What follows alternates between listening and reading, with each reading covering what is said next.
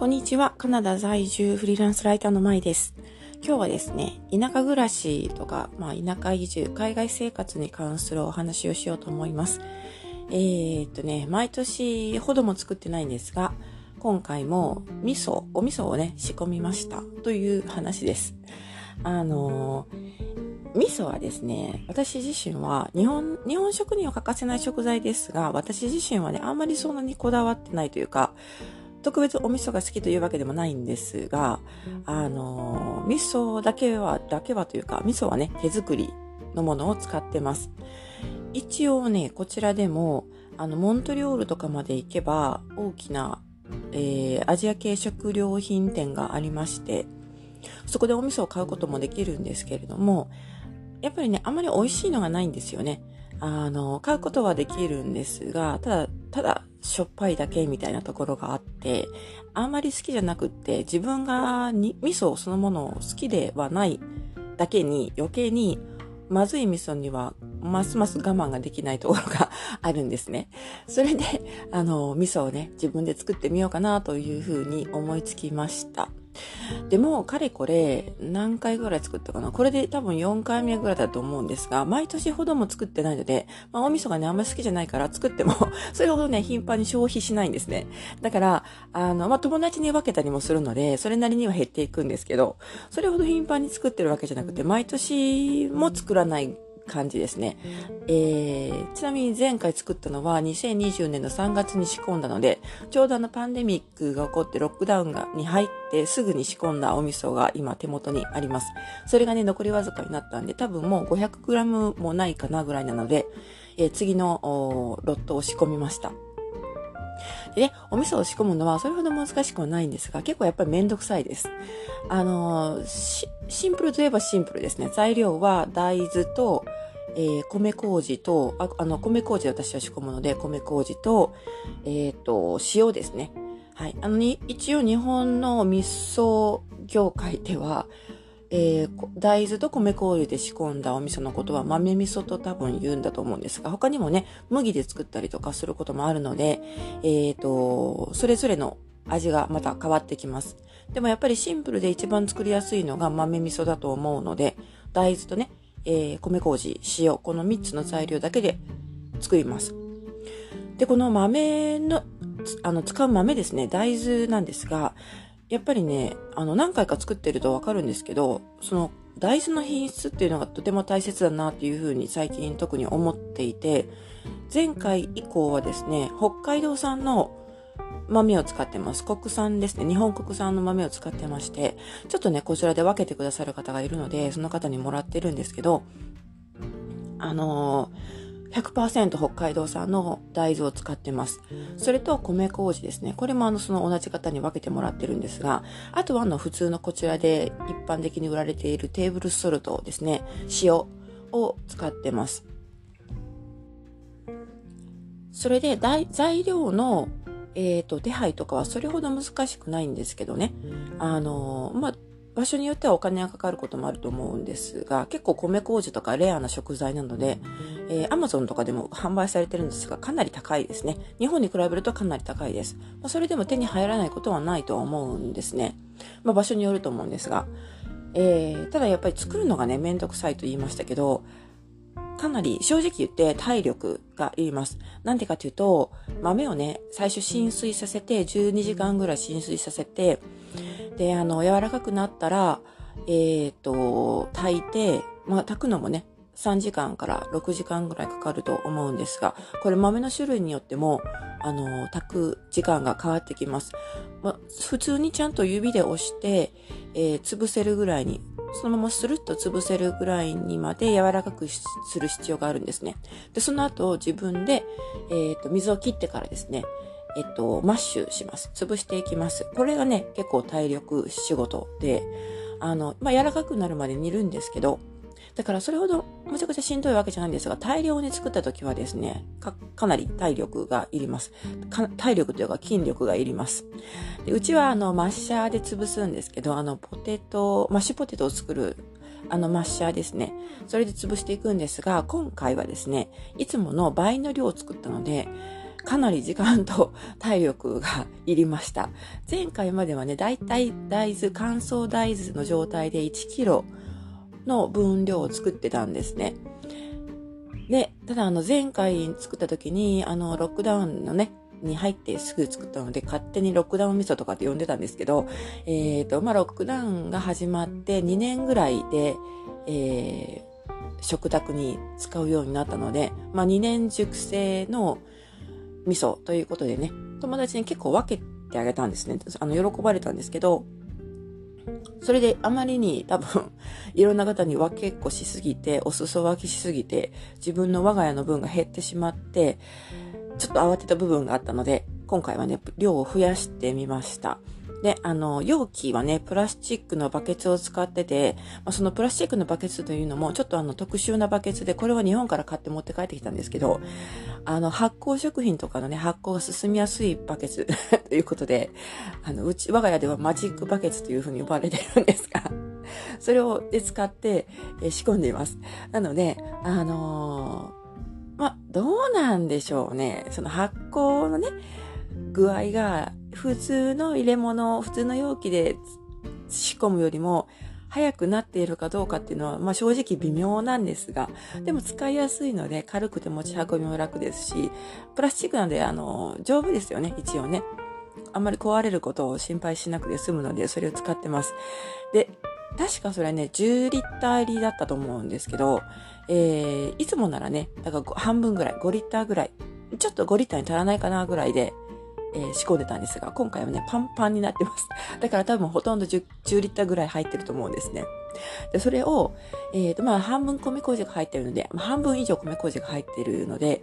あ、でもそんなこともないかな。大豆とね、米麹とうちはあの、ほぼ同じ重量で、えー、仕込むんですけど、えー、大豆の重量は乾燥大豆の状態で測るので、水を吸って、まあ増えますよね。傘も重さも増えてるはずなので、まあ、やっぱりその10リッター分のうちのかなりの量が大豆ということになるの、なりますよね。そうなると、それを潰すのにですね、かなり時間がかかりました。先ほども言いましたが。で、体力も必要です。体力というか腕力が必要でして、えー、夫に少し手伝ってもらって潰したんですけど、でそして潰した後ですね、米麹、潰した後ですね、えー、まあ、米麹と混ぜていくんですが、その前に米麹と塩を混ぜる作業とかがありまして、で米麹と塩を混ぜて、そしてその混ざったものに大豆をえー、合わせて混ぜていくという感じですね。そして、あのーえっ、と、その大豆をね、茹でる時の茹で汁ですね。茹でた時の茹で汁。これを少し置いておいて、それを加えながら、大豆というか、ま味噌の、えー、なんていうのかな。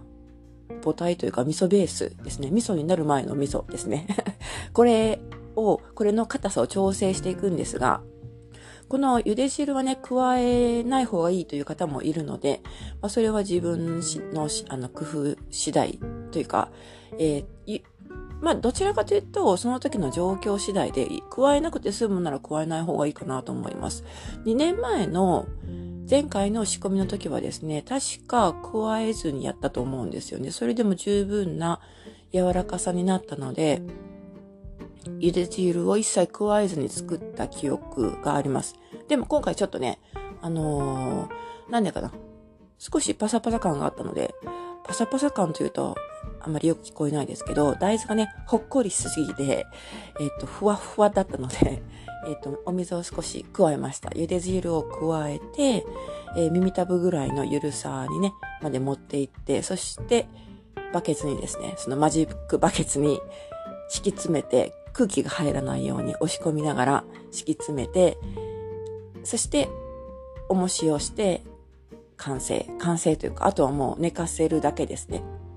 になります。で、だいたい6ヶ月ぐらいすると、まあ、一応味噌の原型みたいな感じになるんですけど、うちはね、やっぱりね、温度が多分それほど上がらないというせいもあって、発酵がますます遅遅いと思うんですね、普通に。あの、日本で仕込むよりも遅めなので、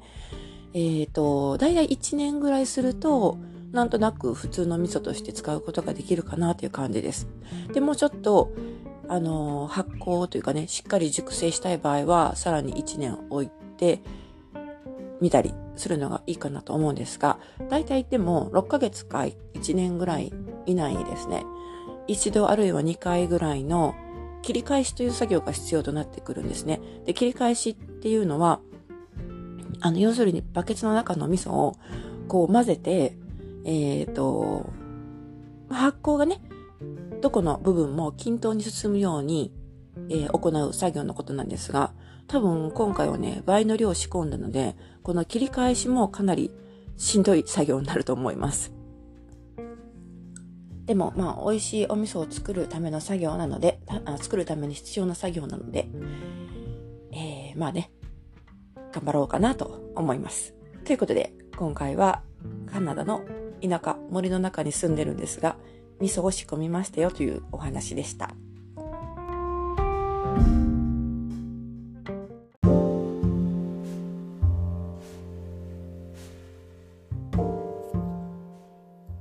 ということで、今回はカナダの田舎暮らし、海外生活においてですね、なかなか美味しい味噌が手に入らないので、えー、自宅の自家製のお味噌を作ってますというお話をしてみました。これね、味噌を仕込んだのが、この前の木曜日ですね、数日前になるんですが、えー、1日、ほぼ半日かかりましたね、やっぱりね。まあ、その前の日に、えー、夕方から浸水をし始めて、大豆をね、乾燥大豆をお水につけて、一晩放置してたんですけど、まあ、約12時間ですね、放置してたんですけど、まあ、その時間を除いて、もう半日ぐらいかかったということです。結構ね、しんどいあの作業です。で、まあ一度仕込んでしまえば、あとは待つだけなので、もちろんね、切り返しという作業は先ほども言いましたけど、そういう作業はあるんですけど、でもほとんどは、えー、ただ待つだけなので、まあそれも楽しみの一つですね。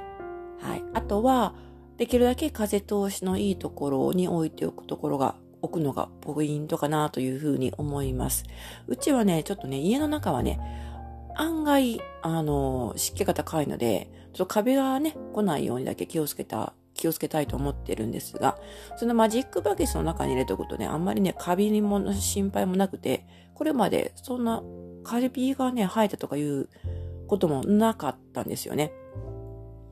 やっぱりあの、菌っていうのは面白くて、あえっ、ー、と、まあ、イーストですよね。あの、えっと、米麹の麹菌も菌の仲間ですが、何か一種類の菌が働き始めると、他のタイプの菌はですね、カビも菌ですよね。他のタイプのそのカビ菌とかはですね、なかなか繁殖しにくくなるんだそうです。なので発酵がうまく進んでしまうとですね、進み始めると、多分カビもつきにくいんじゃないかなというふうに思います。以前あの普通のプラスチックの、あれなんていうのかな、タッパーっていうんですかね、あの普通の容器に入れて、えー、発酵させたこともあったんですけど、少量だけね、発酵させたことがあったんですが、その場合はね、やっぱりね、あのー、その上の部分がね、上の部分、えっと、味噌の、えー、仕込んでる味噌の上の部分、表面だけがちょっとカビってきたりしました。黒カビですね。黒いカビがついてたので、どう、どうも白いカビだとまだ食べれ、食べられるみたいなんですか？本当かどうか知りませんよ。でも黒いカビとか青いカビはダメみたいなので、えー、まめにね、取り除く作業が必要になったんですけど、このマジックバケツを使うようになってから、あの、そのカビの心配もかなり減りました。で、一番いいのは、あの、亀、亀？とか、セラミックの亀ですね。とか、あとは、木桶が一番味噌とかね、えー、まあお醤油とか何でもそうだと思うんですが、そういうものを仕込むのに一番向いているというふうに言われますね。ただ、うちの場合はですね、あの、まあ、家の中は湿気ているというふうに言いましたけど、それでも一年を通じて乾燥をしているところと湿気が高いところの差が大きいので、多分ね、気桶とかだとすぐに割れちゃうと思うんですよね。湿気とね、その乾燥と湿気のを繰り返すことによって、おそらく木とかがね、膨張して割れやすくなってしまうんじゃないかなと思うので、あんまり試したことがありません。竹のせいろとかもね、あるんですけど、あの、アジアでね、アジア料理の蒸し物を作るときに使いますよね。竹のせいろもね、やっぱり数年すると、やっぱりひび割れが出てきたりするんですね。その湿気と乾燥の、その湿度の高いところと低いところの差が大きいので、えー、多分負担がかかるんでしょうね。あと、加盟はですね、加盟ね、できれば手に入りたい、入れたいなと思ってはいるんですが、なかなかこれはね、日本で買って持って帰るには重すぎるということで、で、また、加盟もね、やっぱり破損する危険があるので、よほどちゃんと梱包して運ばないと、あの、持ってこれないので、ちょっとね、今はそこまで手が回ってません。ということで、今はね、ここ数年はマジックバケツ のおかげで、一応ちゃんとお味噌作りができています。